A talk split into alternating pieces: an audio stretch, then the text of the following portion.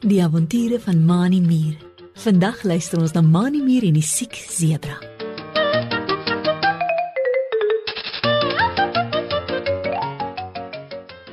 Dit reën kliphard en die diertjies van die veld kruip almal weg in gate onder die bome se digte blare of in hulle huisies.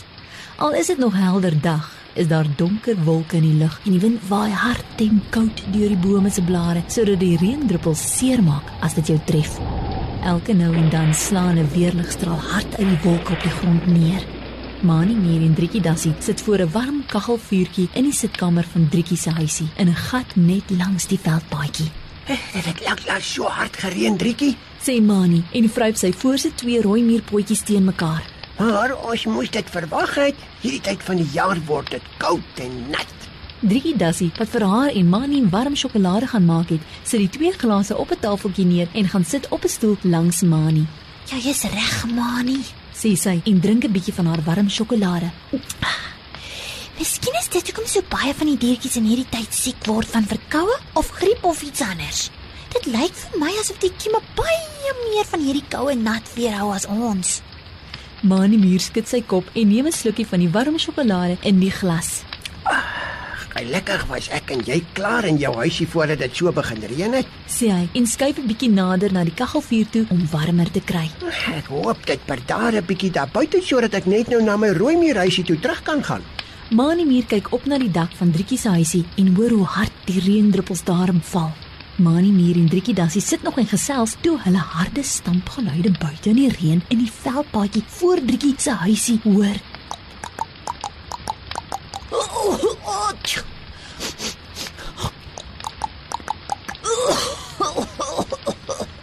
Driekie Dassie sit die glas waaruit sy die sjokolade gedrink het op die tafel voor haar neer en kyk verbaas na Mani Mier. Hoor jy dit ook, Mani? Vra sy en staan stadig op uit haar stoel en stap na die deur van haar huisie. Wat sou so geraas maak? Kom ons gaan kyk. Die geraas kom al nader na Driekie se huisie in die grond. Mani Mier staan ook op en stap saam met Driekie na die deur toe. Jy moet versigtig wees, Driekie. Sê Mani en probeer deur die venster loer, hy nie kan sien wat daar buite so raas nie. Maar die venster is heeltemal toegemis sodat jy niks daardeur kan sien nie. Miskien moet jy liewers nie oopmaak nie, Driekie. Sê nou dis 'n gevaarlike skelm wat wil inkom. Skielik hoor die twee maats weer die geraas. Hierdie keer net buite Driekie se voordeur.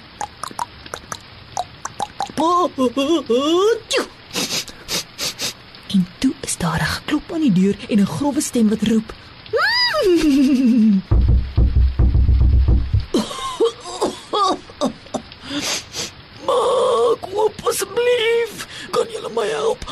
Asseblief. Driekie Dassie en Mani Mier kyk met groot oop oë na mekaar. Ek sal moet oopmaak, Mani. Sê Driekie en kyk van Mani af na die voordeur. Wie dit ook al is, dit klink of daar 'n een in die moeilikheid is. En dan reën dit ook nog so hard. Kom ons kyk wie dit is. Dalk kan ons help.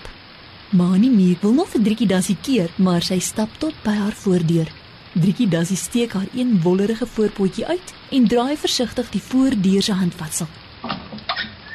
Toe stoot sy die deur oop en daar, net buite die voordeur, staan 'n dier wat net soos 'n perd lyk, maar die vel is wit en daar is swart strepe oor die vel. O, oh, dankie dat jy die deur oopgemaak het vir my. sê die dier en vee sy swart neus af aan 'n boomblad wat hy in sy een poot vashou. Ek is Stefanus Sebra. Ek voel glad nie lekker nie. Oh, ek dink nie die reën is goed vir my nie. Oh, oh miskien het ek verkoue. Oh, kan julle my dalk help?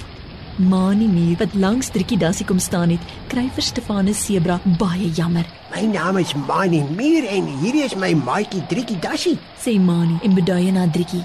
Ons sal jou graag wil help, Stefanus, maar wat kan ons vir jou doen? Driekie se huis is heeltemal te klein vir jou om in te kom. Driekie Dassie se voorkop trek op plooie soos sy dink en wonder hoe dat hulle vir Stefanus Sebra kan help. Toe steek sy haar een wollerige potjie in die lug op. Wag, wag, Mani. Dalk is daar iets wat ons kan doen? sê sy en vee met haar ander potjie oor haar kop. Wag julle net hier. Ek is nou terug. Driekie Dassie draai om en hardloop terug in haar huisie. Stefanus Zebra se lyf bewe en die reendruppels rol van sy wit zebra lyf met die swart strepe af. O, oh, dankie dat jy so gaaf is met my manie. O, sê Stefanus Zebra. Ek het al by baie deure gaan klop, maar niemand wil vir my oopmaak nie. Ek het saam met my ander zebra maats in die veld gestap toe die reën skielik begin val het.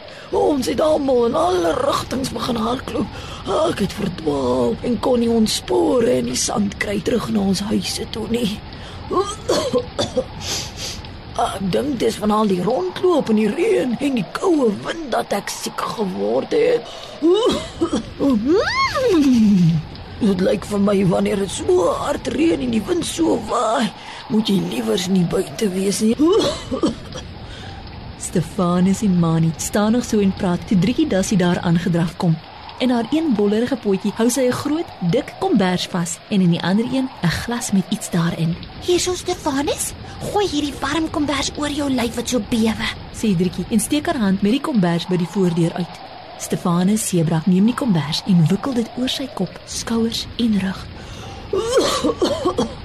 Dit voel baie beter. Oh, baie dankie, Driekie. Sê Stefanus Zebra en vir die eerste keer is daar 'n glimlag op sy gesig. Ek kry nou ook sommer baie warmer. Driekie Dassie steek haar ander hand met die glas daarin by die voordeur uit. En hierdie beker het ek vir jou warm verkoue medisyne ingegooi Stefanus. Dit sal jou vinnig beter laat voel. Toe, drink dit gou. Stefanus Zebra neem die glas uit Driekie se hand, ruik eers met sy groot swart neus daaraan, proes 'n slag, maak toe sy groot bek vol tande wyd oop en gooi die medisyne in sy keel af. Oh, maar dit is nooit lekker nie. Sê hy en skud sy kop terwyl sy oë op skreefies trek. Baie dankie julle twee. Oh, julle ken my nie eers nie en tog help julle my. Mani Mier beduie vir Stefanus Zebra om nader aan Driekie se huis te staan. Kom staan hier onder die afdak Stefanus. Sê hy en wys na die kant van Driekie Dassie se huis bo kan die grond. Hier is 'n afdak wat Driekie gebou het om van haar goed in te bære. Jy behoort daarin te pas. Bly daar tot die reën ophou. Dan kan jy weer verder loop om na jou maats te gaan soek. Stefanus Zebra stap al snuivende nader na die afdak aan die kant van Driekie Dassie se huis. Dankie man, Hendrikie. Sê hy, koes met sy kop en woel sy groot lyf tussen die mure van die afdak in. Ek voel al klaar baie beter.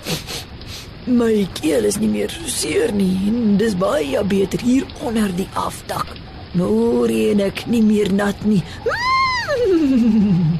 Mani Mier en Driekie Dassie het nog lank saam met Stefanus Zebra gekuier. Hy onder die afdak met die kombers oor sy lyf en die twee maats wat in die voordeur van Driekie Dassie se huisie staan. Na 'n hele ruk het dit al ligter begin reën en toe heeltemal opgehou. Toe die son agter die wolke uitloer en warm strale oor die veld skyn, skud Stefanus Zebra die kombers van sy lyf af en wikkel sy groot lyf agteruit by die afdak van Driekie Dassie se huis. Nou voel ek sommer weer perd fris. Roep Stefanus Zebra uit en trippel op een plek. Baie dankie dat julle my gehelp het, Mani, en vir die medisyne, Driekie. Een van die dae kom ek by julle kuier. Dan speel ons lekker saam. Totsiens. Stefanus Zebra waai met sy een voorpoot en draf draf met die veldpaadjie af om sy maats te gaan soek. Mani Mier en Driekie Dassie was bly dat hulle iemand kon help en so 'n nuwe vriend kon maak.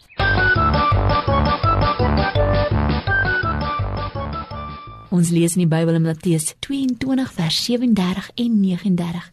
Jy moet die Here jou God lief hê met jou hele hart en jy moet jou naaste lief hê. Dit is vir die Here belangrik dat jy vir hom sal lief wees, maar hy wil ook hê dat jy ander mense sal lief hê. Dit kan jy doen deur vir hulle te help en te sorg wanneer jy kan. Kom ons besluit om dit vanaf vandag elke dag te doen. Tot volgende keer wanneer ons weer saam met Mani Muur en sy maatskeier totsiens.